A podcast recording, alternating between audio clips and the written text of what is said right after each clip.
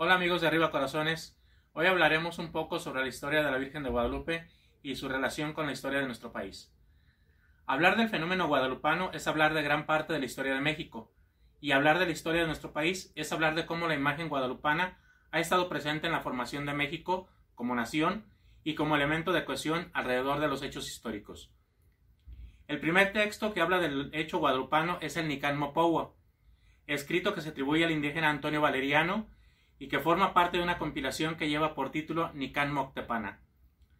Ya en las crónicas del segundo obispo de la Nueva España, Fray Diego de Montúfar, se habla de la gran devoción que se tiene por parte del pueblo hacia esta imagen.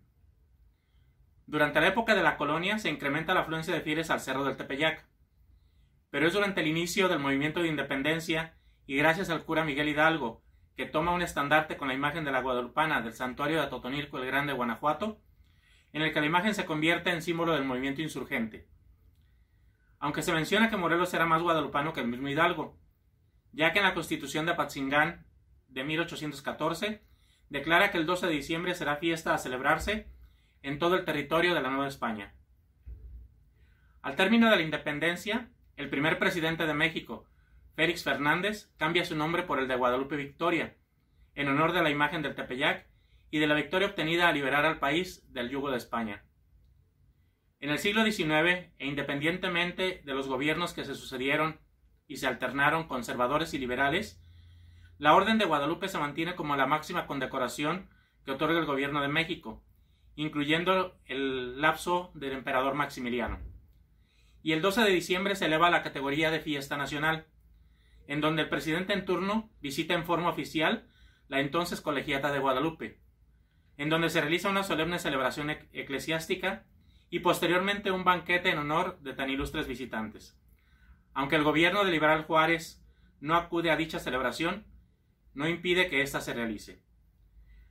La imagen de la Virgen de Guadalupe, que recibe este nombre por parte de los españoles, ya que ellos veneraban una imagen con este mismo nombre en Extremadura, España, y que se les hacía difícil pronunciar los nombres en náhuatl, según algunos estudiosos, proviene de algunos de estos nombres en náhuatl.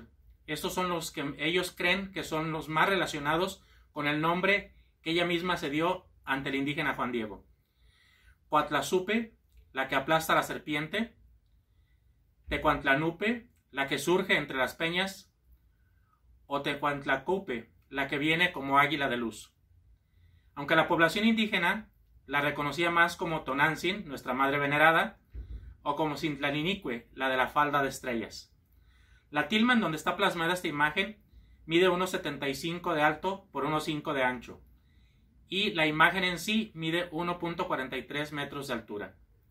Ella porta el siumatli o manto de turquesa, manto reservado solo para las máximas autoridades del mundo indígena, en el que aparecen plasmadas 46 estrellas, 22 del lado derecho y 24 del lado izquierdo. La rodean 129 rayos dorados, 62 del lado derecho y 67 del izquierdo, alternándose un rayo recto y un ondulado. Los ondulados son más anchos que los rectos. Ella aparece con la luna bajo sus pies, como la mujer descrita en el Apocalipsis del apóstol San Juan, pero también porque el nombre de México significa náhuatl en el centro de la luna y viene de Mestli, luna, Cicli, ombligo o centro y Co, lugar. Estos son algunos de los datos sobresalientes de esta imagen que sigue convocando millones de personas en su santuario del Tepeyac. Muchas gracias.